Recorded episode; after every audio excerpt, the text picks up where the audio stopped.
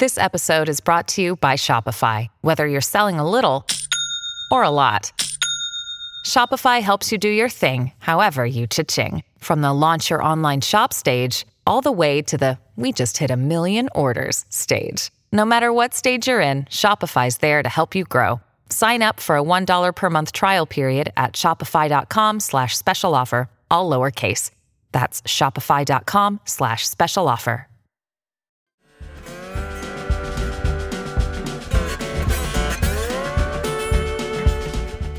Presidential Election 2024.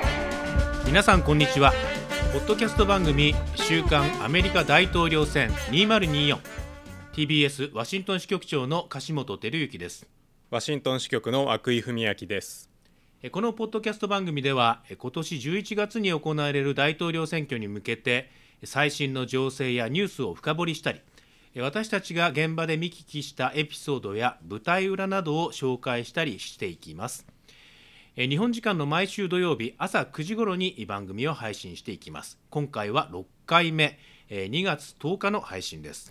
はい、えー先週このポッドキャストであのテイラー・スウィフトさんと大統領選をめぐる話が、まあ、アメリカで盛り上がっているということをご紹介したんですけれど、えー日本でも東京ドームでの公演が、えーあるということで、えーなかなか話題になったようでして、えー似たような話を私たちのあの TBS テレビの「ニュース2 3でも、えー取り上げられるということになりました。そうですね。あのさすがにあのいろんな陰謀論までは踏み込んでませんでしたけれども、はい。果たしてスーパーボールで陰謀論曰く、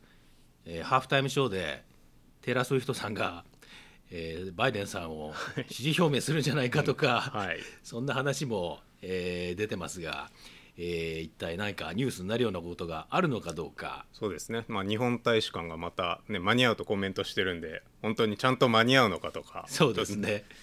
日曜日ですけどいろいろあーいろんな意味で注目していこうかなと思っております。はい、えーで今週、あのー実はトランプさんの対抗馬のヘイリーさんについて、えー詳しく、えーあの取り上げようかなと思っていたんですけれど、えー大きなニュースが飛び込んできましたので、えー予定をガラッと変更しまして、えーお伝えしたいと思っています。えーこちらの時間で2月8日に起きました大きな2つのニュースについて、えー詳しくお伝えしていきます。Presidential Election 2024. はい、えー2月8日こちら時間でいうと昨日になりますけれどもえー2月8日木曜日に2つの大きなえーニュースがありました。えー、と1つ目ですけれども、えーバイデン大統領の機密文書持ち出し事件に関するニュースでした。えーあの去年の1月にですね判明したあ事件なんですけれどもバイデンさんの個人事務所ワシントンにありますけれどもそれからデラウェア州にある自宅のガレージからですね、えー副大統領時代オバマさんの、えー大統領時代ですね、えーバイデンさんが副大統領だった頃の、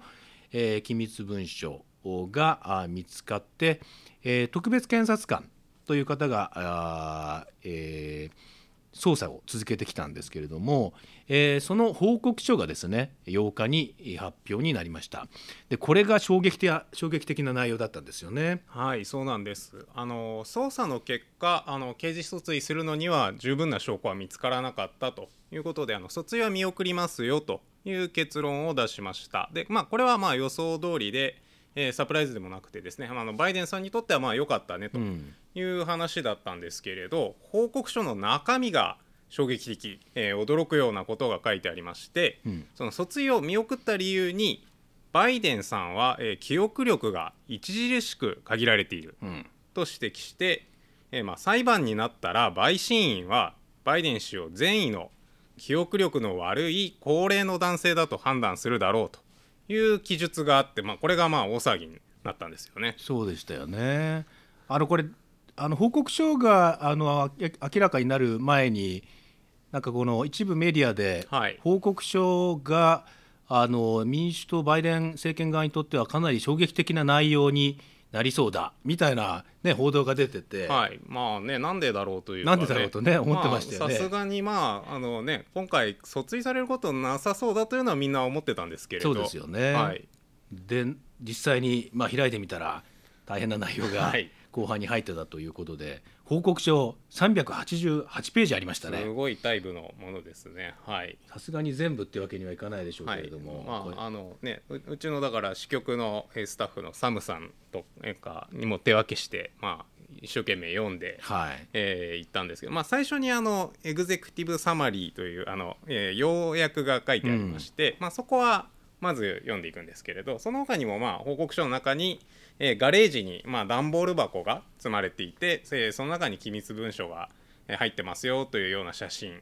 がえーあったりとか、えーまあ、それあのトランプ、えー前大統領も、えー機密文書を持ち出していたという問題がありましたけれどその時にも、あの風呂場に段ボールを積んでいたっていうような写真が出てきて、たねはい。はい。あのあれをまあそうあの写真をちょっと彷彿とさせられるような写真があったり、ん。まあ、あとその機密情報ですね。副大統領の時に得たえ情報をまあ持ち出して、まあ、自分のあのノートとかそういうメモとかを、えー持っていてであのバイデンさんあの副大統領を辞めた後に回顧録を、えー書きましょうと。はい。いうふうに思っていてそのゴーストライターがいて、えーその人と、まあ、そういう情報を共有してそのまあ機密情報に基づく情報をそのまあゴーストライターにえー共有してしまっていたということも認定されていました。まあその情報はアフガニスタンの政策とか、まあ軍事をめぐるような情報とかはい。いうものを共有してしまったということで、まあ、これもまあ良くないことではあるんですけれど、あの訴追する刑事訴追するのにはまあ十分な証拠はありませんでしたと。はいいう形で、まあ、訴追は見送りと結論付けました。で、まあ、あの報告書の中であとトランプさん、えーはやっぱりあの訴追されてますので起訴されているので、はい。まあ、それは何が違うのかということも書いてあるんですけれど、えーまあ、バイデンさんはあのちゃんとまあ捜査に協力しましたよと。でその機密文書もあの、まあ、返しなさいというものについてはあの公文書として返しましたと。いうようなことが書いてある一方で、まあ、トランプさんはその捜査に全然協力しなくて隠したというようなことをまあ指摘していました、まあ、だからあの証拠がなかったということも、まあ、さるあの十分でなかったということもさることながら、まあ、捜査にまあ十分協力しましたということも一つ、えーファクターとして考慮された感じがしました。うんそうなんですねあのそもそもこの機密文書があの個人事務所から見つかったのは2022年の中間選挙の直前投開票日直前だったんですよね。でただそれがあの明るみになったのが1月2ヶ月ぐらい経った後だったもんですから、こう意図的にこう隠したんじゃないかみたいなことでまあ批判も浴びてましたけれども、はい。まあ、トラあのバイデンさんとしては捜査にすぐに協力したと連絡をして報告をしてで全面的にえー捜査には協力してきたということでその、ね、トランプさんとの違いを、おまあ、あの強調してましたけれども、はい。まあ、そういう意味では、まあ、そのあたりもまあきちんと評価されて、まあ、訴追には至らなかったとそうですね。いうことですよね。まあ、そこまでだったらよかったんですよね。はい。まあそうだったんですよね。だまあこれだけならまあバイデンさんにとっていいニュースだったねというかまあ一安心だねという話だったんですけれど訴追を見送った理由がそのまあ捜査に協力的でしたということだけじゃなくてえバイデンさんの記憶力がまあ悪いということをまああの様々辛辣な表現で、えー指摘していましてまあ、あのまず事実として副大統領の在任していた時期を覚えていないとか、うん。あとまあ長男があの、まあ、癌で亡くなってるんですけれど、うん。その時期を覚えていないというようなことあの聞き取りの際にですね、はい。それをちゃんと答えられなかったというようなことを記載していてで、まあ、それをまあ記憶力が著しく限られているとうん。いう、あのまあ、かなり厳しい表現ではい。書いてあって、でその上で、えーまあ、裁判に、えーなった場合、まあ、このバイデンさんは陪審員から見た時にあの善意の、まあ、要するに悪気のない、うん。でまあ、なおかつ記憶力が悪い高齢者というふうに見えるだろうと。で、まあ、バイデンさんもそういうふうに自分を見せるだろうと。はいでまあ、あの現役の大統領というのはあの訴追されないという、まあ、特権がありますので、まあ、はい。裁判が退任後になるだろうということを想定して、まあえーその場合80歳を過ぎた元大統領がうん。悪意を持って、まあ、犯罪を実施したと、えー陪審員を説得して有罪にするということはなかなか難しいだろうと。うん。いう書きぶりなんですよね。まあ、要するにあの、まあ、裁判であのバイデンさんはまあすごくそういう悪いことをするようなやつで、えーそれを陪審員に納得させることがなかなかその本人が、まあまあ、ありて言うとぼんやりしているというか、うん。えーそういうふうに見えるので、まあ、陪審員の印象としてそんな悪人に見えないでしょうと。はい。いう、まあうんなんとなんとも言えない表現はい。で厳しく書いていたと。い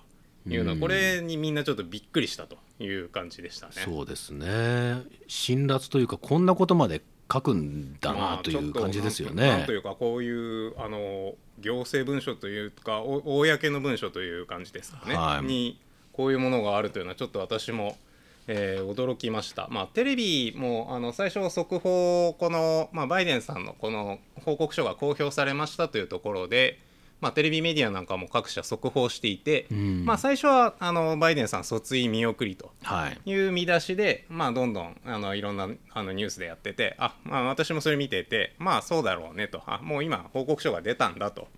いうようにあの受け止めて見ていたんですけれど、まあ、みるみるうちに10分ぐらいしてきたら報告書のそういうあの高齢で記憶力の悪い男性と書かれているとかそういうところがどんどん、まあ、見出しに変わっていって、はいまあ、あの特に保守的で、まあ、バイデン政権に批判的な FOX ニュースとか、うんそういうのはもうずっとその後この見出しを出しっぱなしで、えーバイデンさんのその高齢批判というか、えーをずっと展開するというような流れになっていました。そうでしたね。まあ我々としては、まあ訴追は見送りだろうということで、まあそしたらおそらく。まあ、同じような事件で、えー起訴されたトランプさんが、まあ、あー批判をするだろうねと、はい。でまあ、そういうふうなニュースの伝え方になるだろうねというふうな感じで構えてましたよね。え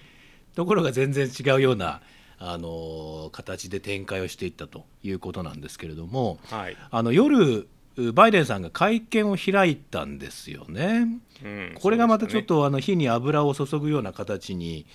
なってしまいました。まあ、緊急でね会見したんですよね、はいまあだからその注目がそのね訴追見送りじゃなくてはい、あのバイデンさん記憶力悪い問題みたいな感じのニュースがずっと流れ続けててまあちょっとこれで反論一つ反論しないといけないと思ったんでしょうね。そうですね。まああのあ明らかにこう怒ってこう登場をしてきたという感じで、まああのやっぱりその。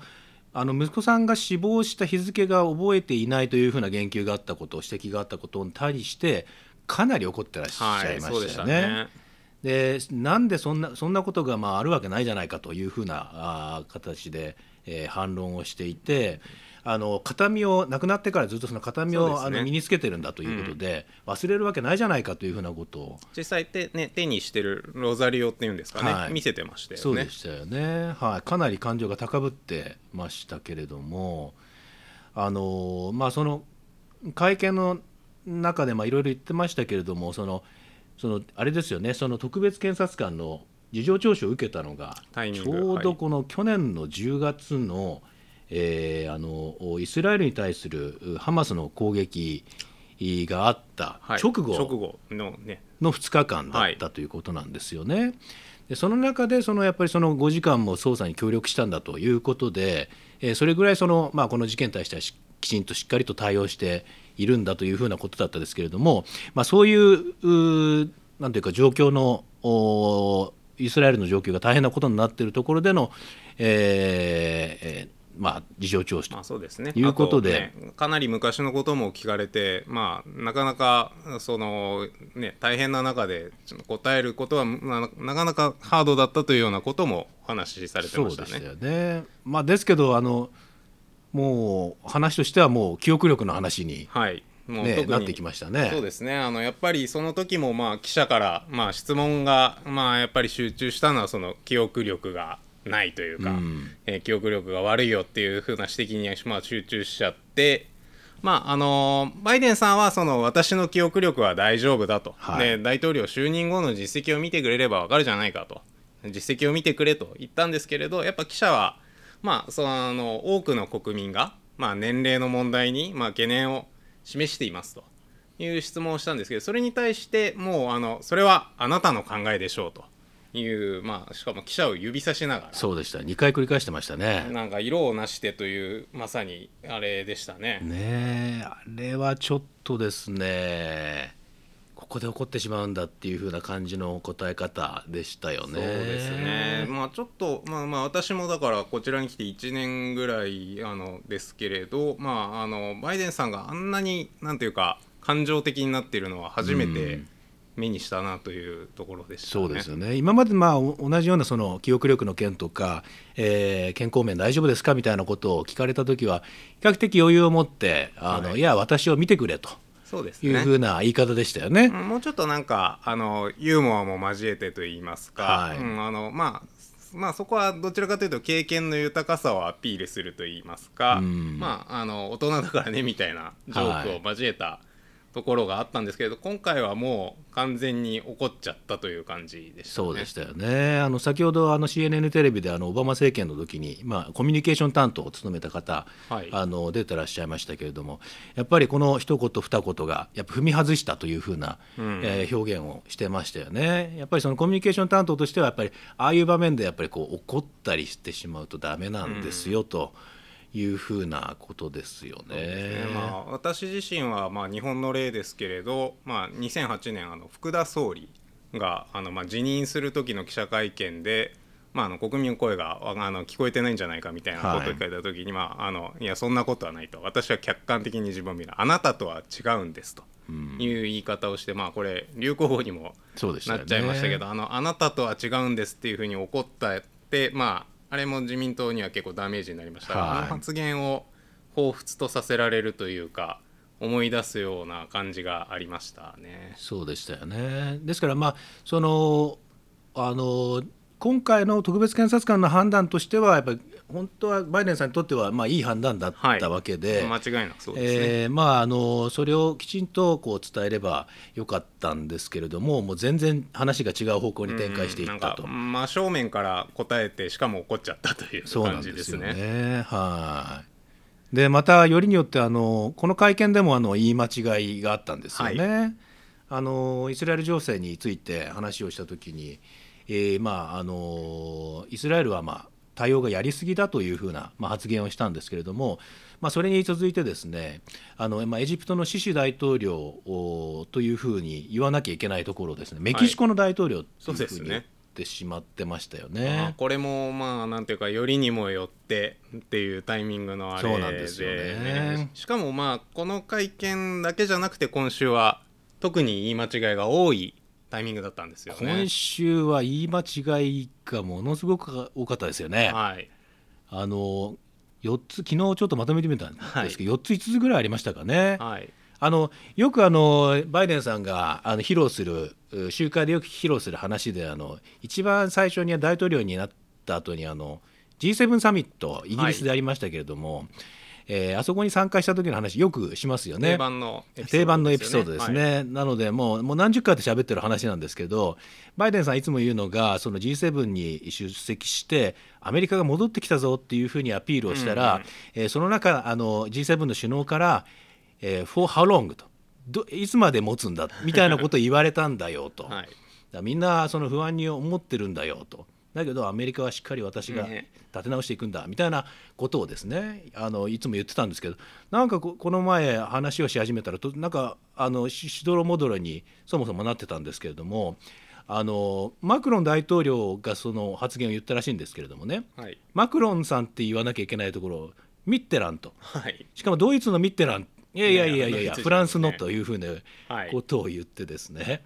あれ？みたいな。そうですね。あのホワイトハウスはあの必ず発言録をあの後でね出してくるんですけど、はい。うんねあの取り消し線が、うんそう二重線で取り消してありま取り消し線がね、はい。あの失言のところにはあの引かれるんですけれどもミッテランっていうところにあの取り消し線がはい。引かれてマクロンっていうふうに書いてましたけれども、でそのあれ翌日でしたかねあの今度はメルケルさんとコールさんを間違って、ね、何年違うんだというか。ですよね。まあポールさんって90年代のね政治家ですからよね。はい。ちょっと時代がかなり飛んじゃった感じね、んまあなんかあのバイデンさんのそのなんというか年齢の高さを印象付けちゃうまあ感じのそうですよね。間違い方はい。なんですよ古い政治家ね。も知ってるよっていうようなことなのかもしれませんけど。はい、はい。ですね。あとはあのあれ昨日でしたかね。あの、えーよくあの、えーアメリカは赤い州と、あはいはいはい。ね青い州みたいなあの、ね、民主党を青、ね、共和党赤とね共和党が強いとこ赤い州で、はい。そのでも私たちはあ私はそのみんなの大統領なんだっていうふうなことをね、はい。まあこれも時々ねよくね。あアピールするあ話ですけど、えーなんか赤い州と緑の州っていうふうに グリーンって発言して、ねあれ？今グリーンって言わなかったね。そういう環境政策の話とかしてたっけみたいなタイミングで。ねこれまたね言い間違いでしたね。あー。でもバイデンさんあの副大統領時代からね、まあ、おしゃべりね。あのが大好きということで失言が多い人っていうのはもう前からなんですけれども、はい。ちょっとこの1週間で4回ぐらい5回ぐらいですかね、まあちょっとね目立ってしまっているところにそのね報告書であのまあ不安を指摘すると言いますか、まあ、記憶力と言い間違いはまあ必ずしもリンクしないんでしょうけどまあなんかそれが結びつけられちゃうようなタイミングであのなんか悪いことが続いたっていう感じですね。ですね。で今週あの NBC の NBC テレビという、はい。あの三大ネットワークのテレビでも、まあ、世論調査でちょうどあの、まあ、あのこの関連の話題といいますかあの有権者の76%の方がえバイデンさんが、まあ、身体的精神的ともにあの大統領として2期目を務めるのに必要な健康を書いていると。はい、まあ、必要な健康がありませんというふうに回答していて、まあ、あのやっぱりそれは、ね、年齢が高いというのは不安だね大丈夫かなとそういうあの体だけじゃなくて精神的にもどうなんだろうという話があのちょうど出てた中で言い間違いが続いて、まあ、それでとどめのような形でこの報告書が出てきてしまったという感じですね。そうですよね。まああの言い間違い実はトランプさんもちょいちょいやってるんですよね。そうなんですよね。あのなんかあのナンシー・ペロシさんというあの下院のえー議員をえー議長ね議長さんを言うところを、まあニッキー・ヘイリーさんってなぜかまあライバルの名前をずっと言ったりとかまあ間違えたりしてるんですけれど、ちょっともうそれはあの吹き飛んでしまうようなぐらいなんかバイデンさんの方に不安が今高まってるという感じですかね。そうですね。あのまあ一夜明けて今日テレビ見てますけど、ずっとやってましたね。朝からずっとやってますしあのお昼頃12時ちょうど正午ぐらいの番組、まあ、あの CNN はあの政治を、まあ、正午にまとめるんですけれど、まあ、あの見出しが歴史的な一日、うんうんヒストリックデイとはい。いう見出しで、えー報道していました、まあ、やっぱりそれだけあの、まあ、政治的にはターニングポイントになる可能性があると見られてるとは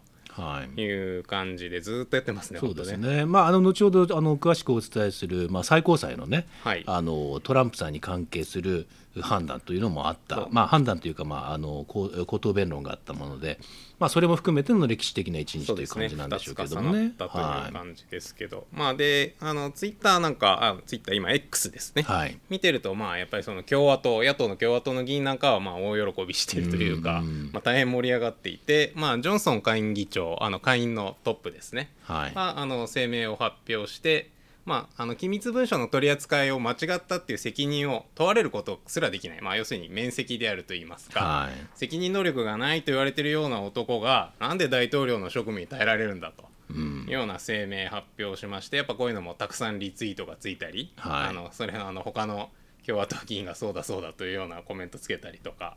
ね、なんかすごくあの、まあ、勢いづいてるという感じですね。そうですね。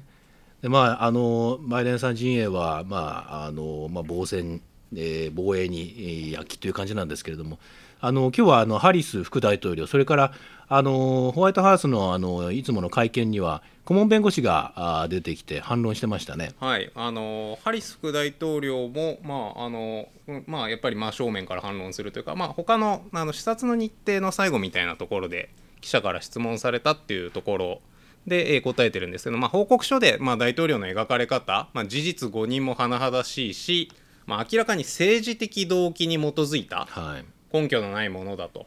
まあ、政治的動機に基づくっていうのはあの実はこれあのトランプ前大統領がよくその、は自分が起訴された時とか、うん。そういうまあ司法にまあある種牙を向けられた時に使うような、えーは使うようなというか使うワードそのままその同じ言葉であのこの報告書を批判するという感じでしたね。でまあホワイトハウスのその、えー法律顧問というか弁護士さんは、まあ、間違いだと。不正確だとまあやっぱりあの繰り返し、うん。えー火消しに焼きという感じで、まあ、否定をしていましそうたで。すね。このハリスさんのこの言葉明らかに政治的動機に基づいているってのはちょっと踏み込んでますよね。そうですね、まああのーこの、ね、特別検察官というのは、まあ、この後ちょっとお話ししようと思いますけど、まあ、本来政治的には独立だとはい。いうふうに言われている中で、まあうんかなり、まああのね、踏み込んだといいますか、まあ、はい立場をちょっと示した発言にはなりましたね。うん。まあ、なのであのいろんなニュースでもそこは見出しになるというかそうですね。まあ、ハリスさんって、まあ、良くも悪くもあんまりニュースになることが少ない方なんですけれど、今日はやっぱこの発言は結構ニュースになってますね。そうですね、まあ、ごご自身がね検察官出身だということですのでまあ、そこあそこまで、えーまあ、書かないだろうみたいなね、うん思いがあったのかもしれないですけれどもね。そうですね。うんあのね、トランプさんがそのいわゆる起訴されるたびにやっぱりこの司法制度お司法機関をおいわゆるえー武器化しているんだと、はい。武器にするね。武器にしてるんだと。はい。いう、でそれでお私はその犠牲になってるんだ。というようなことの、ね、あの主張をしてでも、ね、当然バイデン、えーさんバイデン政権としてはいや司法は司法であの、ね。あのきちんとした証拠に基づいた判断をしてるんだよというふうなことをねいつもそう言ってましたからね。言って。ましたから、でところが自身がこういう立場になると明らかに政治的動機に基づいたあの、ものだみたいなことをちょっと言ってしまうとこれがどうなんでしょうね、うん。いいことなのかどうか。まあ、ちょっとどう転がるのか、ね。まあ、司法はそういうものだというふうに見られるような、うん、発言とも取れるのでちょっとこれは、まあ、波紋が広がるのか少し注目かなとは思いますね。そうですねあの今回あの一気にこの注目されることになりましたこの特別検察官はい。についてちょっとあのいろいろ調べていただきましたけど、私どんな人なんでしょうね？調べてみました。でまずその、えー前提としてその特別検察官っていうのはどういうあの立場ですか？というところなんですけれど、えーアメリカであの大統領ですとか閣僚が不正に関与した疑いがある場合に、えー任命されるという検察官です。で司法長官が、えー任命する権限があるんですけれど、えー政権から圧力を受けないように通常の指揮命令系統からは、えー独立して捜査に当たるという職務ということです。まあだからまあ政権から、えー独立した立場で捜査する、まあ、検察官ですとはいいうことです。で、まあ、トランプさんの機密文書の取り扱いをめぐる事件ですとかあの議会乱入をめぐる事件も、えージャック・スミスさんという別の特別検察官がいて、はいであのバイデンさんの息子のハンター・バイデンさん、えー税金を期日までに納めなかったという事件ですとかあと、まあ、薬物依存であることを隠して銃を購入したという事件があるんですけれどこれもワイスさんというあのこれまた別の特別検察官が任命されて、えー捜査に当たっています。はい、ですね。あのいわゆるまあ大統領とか政権の影響を受けずに、えーきちんと独立した形で捜査ができるようにという、えー仕組みですよね。はいはい。でこの今回、まあ、あのジャック・スミスさんはね時々我々も原稿に書いて、はい。日本に紹介することもたびたびあったんですけど今回の、えーロバート・ハーさん、はい。えーあまり知られてないと思うんですけどどんな方なんでしょうね？私もあのなんか多分名前を「はあ特別検察官」って書いたのは TBS は少なくとも今回が初めてかもしれませんが、えっ、とまあやっぱりえ非常に関心を集めていまして、えーワシントン・ポストに「えーハーさんってどんな人なの?」とうん。いう記事が、えー早速、えー載っていました。でそれを見てみたんですけれど、えーまあ、ずっとやっぱ長く検察官を、えー務めてこられた方ということででワシントン DC の近郊、えー私と樫本さんが住んでいるあのメリーランド州というところ、ワシントン DC から、まあ、車で1時間もかかんないで行けちゃうんですけれどところで、えー長く、えー検事をやっていたと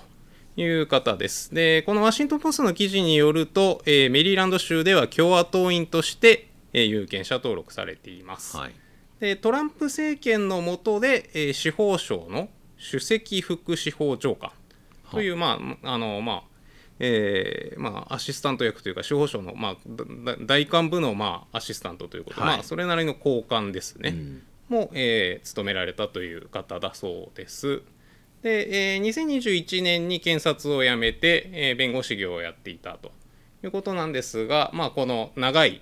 えー検察官の経験を、まあ、勝手という説明で、えーこのバイデン政権のガーランド司法長官がこの、えーバイデンさんの機密文書持ち出しをめぐる事件の、えーえー特別検察官にえー任命したとうんいう方だそういうことです。まああのちょっとその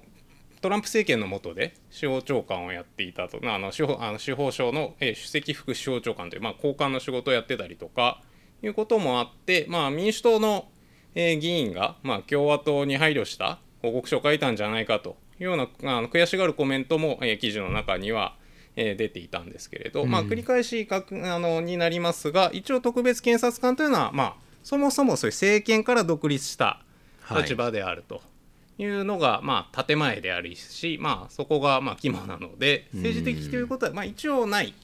はずなんですよね。まあ、一方で、まあ、さっき言ったようにハリスさんが、まあ、そこにちょっと踏み込んで批判しているとうんいうようなところですかねそうで。すね。あの昨日かなり夜遅くにあのトランプさんがはい。ネバダ州でね、あそうの会見に出てくる会見というかまあ支持者の前に出てくるということで、あの遅くまで残って涌井君にどんなこと言うかちょっとチェックしてもらいましたけど、はい。何も言わなかったんですって？そうこの関連の話は言うのかなというふうに、まあ、当然身構えてそれをまあ日本時間でいうと夕方のニュースに入れようと思って、はい。まあ、どんなあの、まあ、悪口といいますか批判をするのかなとうん。思って、あの身構えて待ってたんですけれど、はい。まああのまあ、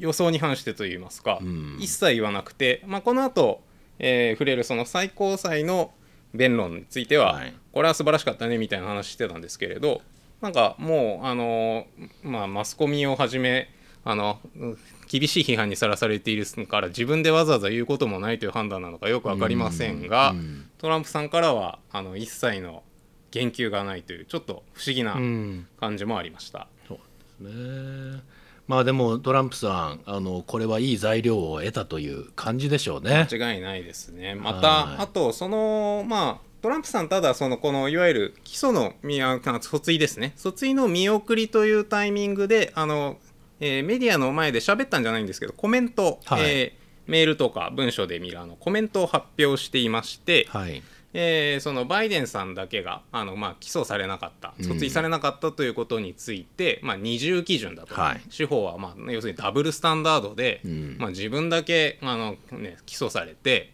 やっぱりその、ね、おかしいじゃないかというでバイデンさんのケースの方があの、えー、とこう100倍ひどいか、はい。という表現でしたね。うん。でまあうん強く、まあ、やっぱりその司法は二重基準で民主党寄りなんだバイデン政権が自分をやっぱり追い込んでるんだということを強くアピールするようなコメントを発表していました。そうでしたね。はい。ですからまあトランプさんにとっては2つこういい材料が得られたということですよね。そうですねつまり政権が二重判断を示しているんだというのと、あとはね、あの記憶力に問題があるというふうなことで あの指摘されたんだというふうなことでですね、まあ、この辺りはですねバイデンさんにとっては本当に深刻なダメージになりうる、はいそして、まあ、トランプさんにはえ追い風になりうるというそのまあ特別検察官の報告書のニュースでした。えーここまでちょっとそのニュースについて、えー2月8日に起きた大きな2つのニュースのうちの1つを深掘りしてお伝えしました続いてあのもう1つお伝えしていこうと思います Presidential Election 2024. はい、えー2月8日は、えーもう一つ、えー大きなニュースがありました、えートランプ前大統領の、えー出えー大統領選挙への出馬資格をめぐる、えー最高裁での弁論というニュースなんですが、えー事の発端は、えーコロラド州というところで、えー起こった訴訟なんですけれどコロラド州って樫本さんご縁がありましたよね。そうですね。留学してましたね1995年ぐらいだったので、はい。もうずいぶん30年ぐらい前になっちゃいますか？どんなところなんですか？えーそうですね。あの非常に綺麗なところですね、はい。あのロッキー山脈の麓、まあ、ロッキー山脈自身自体があのえコロラドにありますけれどもあの私がいたのは大学のえー町だったので非常にリベラルな町だったですけれども、まあ、州全体としてはもともとはやっぱりさ、えーどちらかというと赤い州と言われてた共和党が強い保守的な方の多い、えーえー州ですね、はい。ただそのえっとねここ20年ぐらいだいぶそのあのね。青い州にだんだんだんだん変わってきてると言われてるはい感じですね。あの私がいた時もあのあのカリフォルニアから引っ越してきましたっていうのは結構そういう方がいらっしゃってですね、はいあのすごく環境のいいあの場所州ですので地域としては西の方西の方ですね。はい。西の真ん中ぐらいですかね、はい。あのロッキー山脈というのがありますけどそれそこの麓ということでマイルハイシティといってあの、えーえーとなんですかね、標高が1600メーターぐらいあってですね、はあはあ。の空気が薄いと。あなるほど。というのであの日本のあのおマラソンの選手たちがですねはいはいはい。あの高橋九ちゃんとかですねコーチトレーニング有森さんとかですねあのコーチトレーニングによく来られてましたね。なるほど。であとあのあそこであの野球のスタジアムがあるんですけどボールがよく飛ぶということで、あなホームランバッターには有利だったとなるほどそういうところですね。はい。はい。その、えーまあ、コロラド州が、まあ、このトランプさんの、えー大統領選出馬資格をめぐるニュースの、まあ、なんというか震源地というか、はい。なったんですけれど、えーそのコロラド州の有権者の人たち6人がですね去年9月に、えートランプさんがその連邦議会の乱入事件2021年ですね1月6日の乱入事件に関わったので、えー予備選挙への立候補を認めないでくれとえーいう訴えを起こしました。でその根拠になっている、えーのが、えー憲法修正14条3項はいというのなんですけれど、はいえーこれがですねあの南北戦争に負けた南部連合の関係者が、えー公職に就くことを、まあ、制限するために1868年、はい。えー150年以上も前そうですね。に、えー定められた法律で、えー憲法を、まあ、擁護すると宣誓した議員や公務員がアメリカに対する反乱や反逆に関わった場合再び公職に就くことを禁じると、えーなんかいかめしい規定ですがこういうふうに書いてあると。まあ当時南北戦争の後ですのでね。はい。あのいわゆる立法事実その法律や憲法を作るためのそのお必要なその事実はい。対象となる事実っていうのはもう当然その南北戦争で負けたいわゆる南部連合のお人たちがまたもう一回そのなんかこの公職について偉くなっていろいろ指導力を発揮してもらっては困るというふうなことで、えーこのお修正第14条の3項というのが、えー当時作られたと。相当まあだから古い、ね憲法の条項ですよね。でそれがこの今の世の中に適用されるのかどうかっていうのがうん。難しいところですけれども、はい。まあ、アメリカっていうのはね古い古いというか新しいですけど古い国で二百何十年続いてますのでね。切れ目がないんですね。れ目がないですから、はい。昔作ったあの憲法でもしっかり今にも適用されうるということで、はい。まあ、どういう解釈になるかというところが注目されてるんですけれどもこれ実際になんかこう適用されたことがなんかあるんですって？はい、あのーまあ調べてみたんですけれど、えーありました、えーまあ、ちょっとニュースにもなったようですね。ちょっと私まだ日本にいた時の話なんですが、えー2022年に、はい。えーニューメキシコ州、えーというところの最高裁判所が、えー連邦議会乱入事件えー先ほど言った、えー議会乱入事件ですね。いわゆる、はい。に、えーまあ、加わった公務員に対して、まあ、この同じ憲法修正14条3項を根拠にして、まあ、反乱に関わりました。あなたは的確ではありませんという判断をして、えー実際に、えー解任に至ったとはい、いう例があったそうです。まあうん非常にまあ珍しい例ではあるようです。はい、それでまあ今回そのトランプ前大統領が、えー大統領選挙の予備選挙にその、えー出馬する資格があるのかどうか、そうですえーね。というのがこの憲法修正14条第3項というとの絡みで、えー認められるのかどうかというのがまあ注目になってるわけですけれども、はい。原告の方の中にはなんか91歳のおばあちゃんの方もいらっしゃるんですね。えー、とそのまあ、結構注目されている方で、えー共和党の州議会議員を務めたという方でノーマン・アンダーソンさんという方、はいお名前らしいんですけれど根っからの共和党員だっていうふそううにおってみたいですね。ましたよね。まあ、はいあのー今回のだからその訴訟を、まあ、民主党支持者が起こしたとか、まあ、なんかそういうリベラルな市民グループが、えーやったんですよという話ではなくて、まあ、まさにその根っからの共和党員もあのこれは、ね、大変なことだということで原告として名を連ねたと。うん。いうことが、まあ、やっぱり話題になりまして、えーこの方は新聞とかでもこぞって取材を受けていました、はい。えーまあ、あの要するに議会乱入事件1月6日の事件を見て、まあ、やっぱとんでもないことになっていると。こんなことはまあ許されませんということで,、でトランプさんが、えー再び大統領選に立候補したというのを見て裁判を起こすことを決めましたとようなことを取材に対して、えーいろんなところでお話しされています。で、はい。まああの8日、その裁判所での弁論に合わせて、最高裁での弁論に合わせて、えーワシントン DC にも足を運んでいたんですかね、はい。あの CNN で生出演されたりしていました。そうですね、まあ、この問題は、まあ、いわゆる州の裁判所で、えーはい。審理が続いてきたんですけれども、えーまあ、去年の12月、えーとコロラド州の最高裁が、えーの判断がですねあの非常にニュースになってその連邦議会乱入事件というのはその憲法修正14条でさ、えー規定されているその反乱に当たるんであるとはいいうのを認定したと。でまあ、トランプ氏が関与したというふうなことも認定して、まあ、その大統領資格につく資格がないということで、まあ、予備選挙はいに出る資格がないということですよね。はい、そうですね。いうふうに判断をして大きなニュースになったということなんですね。そうですねでアメリカではこの、まあ、他の州でも、えーコロラド以外でもですね同じような訴訟とか申し立てが、まあ、多数、えー行われていまして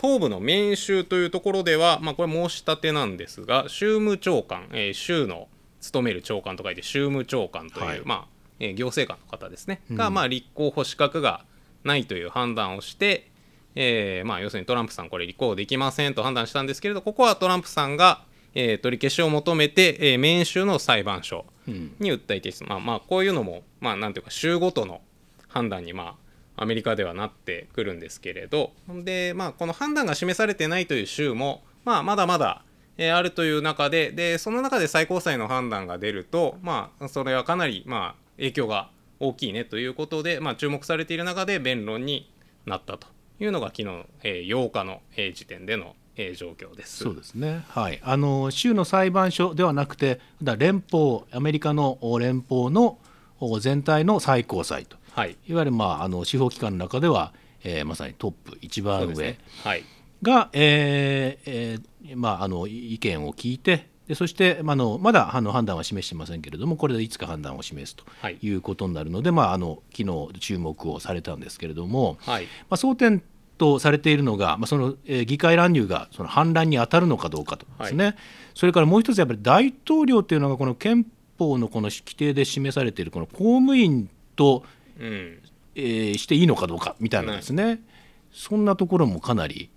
注目されているみたいですね。そうですね、まあ、そうなので、まあ、実際あの、注目度の高い裁判でしたので、えーまあ、音声だけなんですけれど、その弁論、口頭弁論の様子といいますか、音声は、まあ、全てネットで配信されていて、はいまあ、その最高裁のサイトにアクセスすると聞けるとか、面白いですよね、こね。れ面白いなと、本当に、えーこんなことあるんだというふうに思いました。で、あのーまあ、これもまあ、なんていうか素朴に驚いたことですが、CNN とか、ね、FOX ニュースもそうですけれど、まあ、そういういわゆるニュース専門の、えーチャンネルはたっぷり、えーこれだからあ朝10時から始まって12時過ぎまでずっとその、まあ、かなり難しい法律をめぐるあの憲法をめぐる、えーそのねあの判事とあの弁護士の間のやり取りみたいなのが続いてるんですけどそれ、はい。まあ、音声だけのずっと放送してて、まあ、極めて関心が高いニュースなんだなということも、えー改めて、えー感じたところですそうですね。まあはい。でちなみにあのトランプ前大統領自身は、えー出廷しませんでした、えーはい。フロリダの、えー豪華な邸宅マール・ア・ラーゴ。で、えー見物していたん。というところでした。そうですね。まあ、今、連邦最高裁あのトランプさんの時代にあの保守派の、えー3人の方が任命されてあのかなりその保守寄りになっているとはい。いうことなんですよね。ですので今あの9人のうちの、えー6人が保守派というふうにされていて、まあ、リベラル派というのが3人というふうにされてますけれどもただこの保守派っていうのはそのいわゆる法律ができた時のその背景というのをすごく大事にするというね。はい。面もあってですね、まあ、法律家っていうのはいわゆるその、えーえー憲法というのはその時代に即してこの変化していくものだと考える人とその作られた時の状況をしっかりと反映させなきゃいけないんだと考える人と、まあ、大きく分けると2つグループがあるみたいなんですけどもね。で、まあ、あのそういう意味ではその法律制定時の背景を大事にするということであればその、まあ、今の現代のこの議会乱入とえー当時の南北戦争の頃と必ずしもその合致するのかどうかみたいなしないんじゃないか、でまあ、そういうことで、まあ、あのトランプさんには有利なんじゃないかなというふうな、ね、見方が一応ありましたけれども実際あのその2時間のはい。2時間以上でしたかね、2時間20分弱でしたっけ、はい。2時間は超えましたね。はい、あの注目のところをちょっと抜き出して紹介していただけると、はい、そうですね。でまあ、えーと、蓋を開けてみるとですねそのなんかまあ要するに保守派が多いからトランプさんに有利なんじゃないかというようなことを言われていたんですがあの全あのそそれだけではなくリベラル派と言われるこの6対3でいうと3人の方の判事からも、はい、まあ、トランプさんの出馬を認めた方がいいんじゃないかという前提が、えー、ありありと感じられるような質問がえー、相次ぎました、えー、ちょっと、えー、いくつか紹介します。でまずその、えー、保守派と言われている人たちからなんですけれど、えー、ロバーツ、えー、あの長官、えー、最高裁長官ですね。でこの人は、えー、ジョージ、えー、ウォーカー・ブッシュさんに、えー、指名されたコブッシュさんに指名された、まあえ、共和党に指名された人ですけれど、え、このコロラド州でのこういう、え、トランプさんの出馬を認めないという結果を、え、認めてしまうと、まあ、他の州でまあ、ある種その党派性があるといいますか違うあの党派の人たちによって候補者をま除外するような動きが起こってしまうのではないかとそういうことになったら非常に難しい結果を招きますよというようなことを述べました。で、えー、他にもその保守派の、えー、判事からは、えー、トランプさんに指名されたカバノーさんという人が、まあ、あの予備選からトランプさんを除外するようなことになると、まあ、かなりの程度有権者の投票権を奪う可能性があると、うん、まあ、要するに投票したい先がいなくなっちゃうじゃないかと。それはまあ民主主義としてどうなのかというような観点から疑念を示しました。で何よりもまあこのニュースの中で決定的だという感じで取り上げられていたのが、うん、リベラル派のケーガンさんという、え女性の判事からの質問だったんですけれど、え誰が大統領になるのか一つの州で決めるべきなのかと、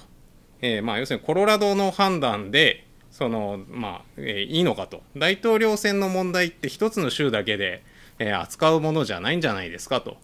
いうまああの非常にそのね公務員がですかとか反乱ですかとかいう以前の問題として、うん、この、えー、問題をその一つの州が扱って判断するということ自体の妥当性をまあ問うような質問をしまして、うん、まあ、これはかなり決定的なえー、質問という感じで各メディアその質問の後はそれをずっとなんていうか見出しに、はい、えー、取るというような、えー、感じになりました。うん、でもう一方リベラル派の判事で、えー、黒人女性で初めて最高裁の判事になったジャクソンさんという方も、まあ、あのこの憲法修正14条3項っていうのはその要するに大統領は、えー、想定していないんじゃないのと。あのいろんなこと書いてあるけど大統領って書いてないですよね官職に就くことはできないっていう感じなんですよね。ねそうね。だからそこは大統領は想定されてないんじゃないですかと。いう質問をしていてまあ要するにあのリベラル派はトランプさんに厳しいかなというような見立てもまあ、打ち砕かれるというか、うん、えー、いうような、えー、態度がありありとにじむ、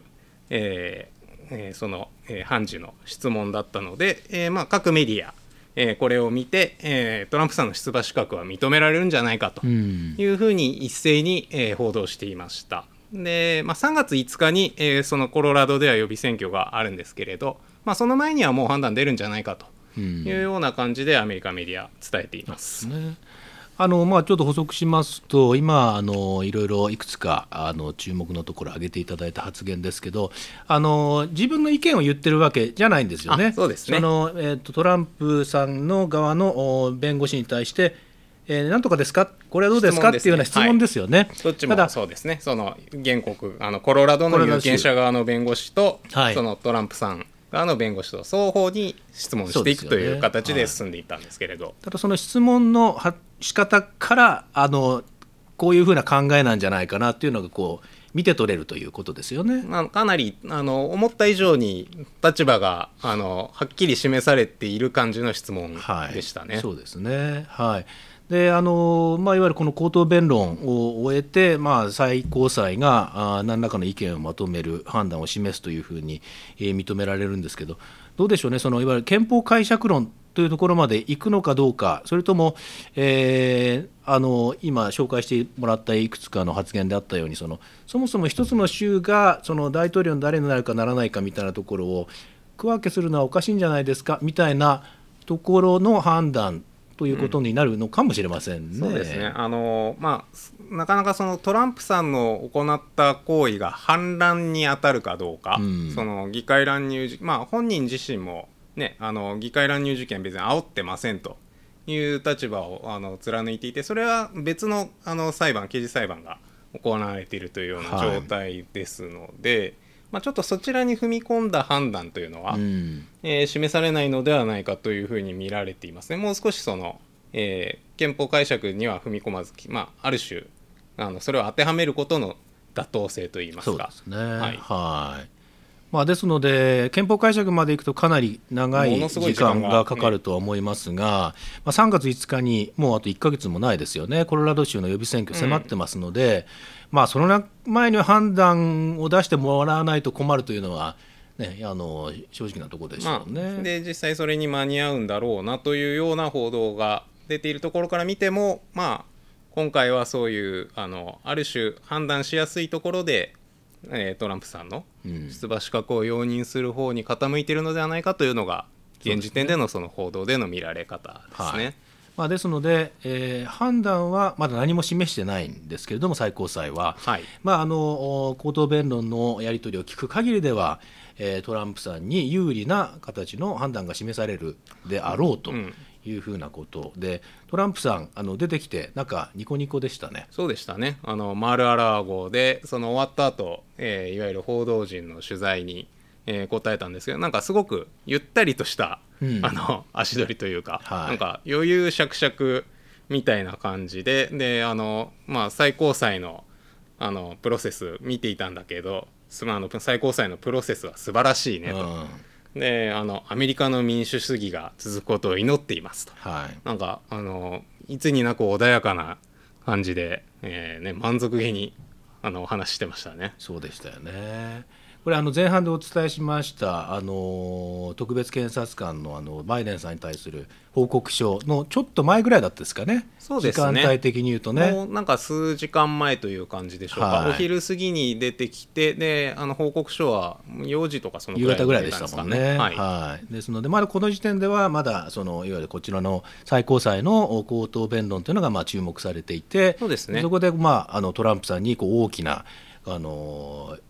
いいニュースだったというふうなことで大きくね報じられてそうですね。あの昨日のその朝からずっとその先ほども言いましたけどアメリカメディアはもうずっと特別番組みたいな感じではい。ニュースをやっていて、まあ本当に大きな影響のある裁判なんだ、えー口頭弁論なんだということで大きく取り上げられている中でかなり、まあ、これはもううんどのメディアも揃ってトランプさんに有利なあの、ね、あの質問が相次いだというふうに伝えられて、まあ、トランプさん本当相当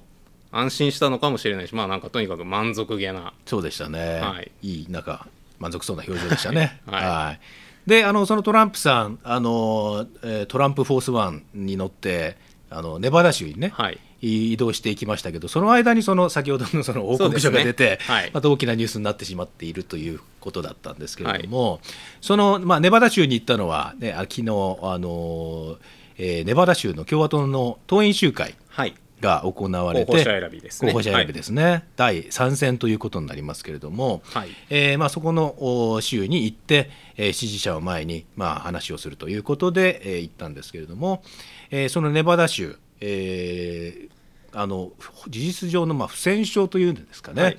えートランプさんとあとヘイリーさんというあのうん元国連大使出てますけれども、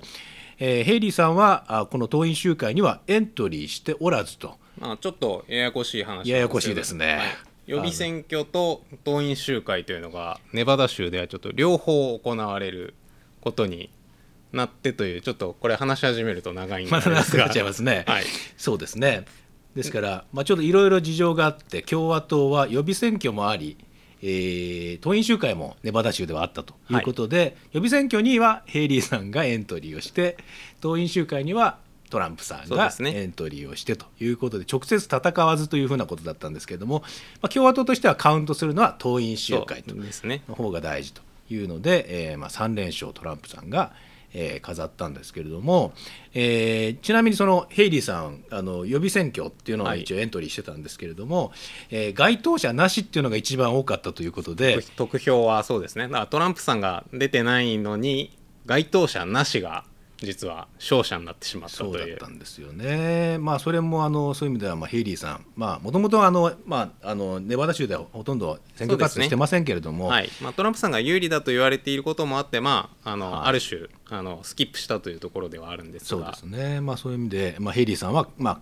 完敗と、はい。えートランプさんは、えー、3連勝とはい。いうことで、トランプさんにとってはとてもいい日だったということでしょうね。そうですね。あの今日になってだから FOX ニュース、まあ、保守的でトランプさんにはまあ結構好意的な、えーテレビチャンネルではあの、えーさっき CNN は歴史的な日、はい。ヒストリックデイというはい。見出しで報道していたっていうのをあのご紹介したんですけれど、えー FOX ニュースはトランプスビッグデイトランプさんの大きな大きな一日。一日という見出しで、そのまあ最高裁で出馬が認められそうです、はい。えーバイデンさんは記憶力に不安が出て、まあ、大変なことになってます、はいでネバダでは不戦勝だし圧勝ですというもう3つもいいことがあったとはい。いうあことで8日のことをまあ大きく取り上げてねトランプ陣営の人が出てきてまああのまあなんとか堂々たる感じであの語っていてやっぱり非常にトランプさんにとっては大きな一日になったのかなという印象はありますね。そうですね。あの長い選挙戦でこれからどうなるかもう全く分かりませんけれども、はいまあ、振り返ってみるとこの2月8日というのがですね一つの大きな節目になったなというふうに、えー振り返られるような日になるという可能性は十分ありますよね。はいはい、ですので、え2つ目のお2月8日に起きた、えーニュースとして、えーこの最高裁の口頭弁論の話をお伝えしました。Presidential Election 2024. 週刊アメリカ大統領選2024皆さんの感想をお待ちしています。X ではえハッシュタグ TBS アメリカ大統領選でつぶやいてください。またえこんなことを知りたいこんなことを調べてほしいといったえリクエストやアメリカ大統領選にまつわる疑問質問もお待ちしています。えメールアドレスは usa-tbs tbs.co.jp usa-tbs.tbs.co.jp です。はいえー今週はちょっとニュースにフォーカスしたんですけれど、えーご意見ご感想に、まあ、質問もいただければ、えー随時お答えしていきたいと思っています。はい、えー今週はこの辺りで失礼します。えーお相手は TBS ワシントン支局長の樫本照之とワシントン支局の涌井文明でした。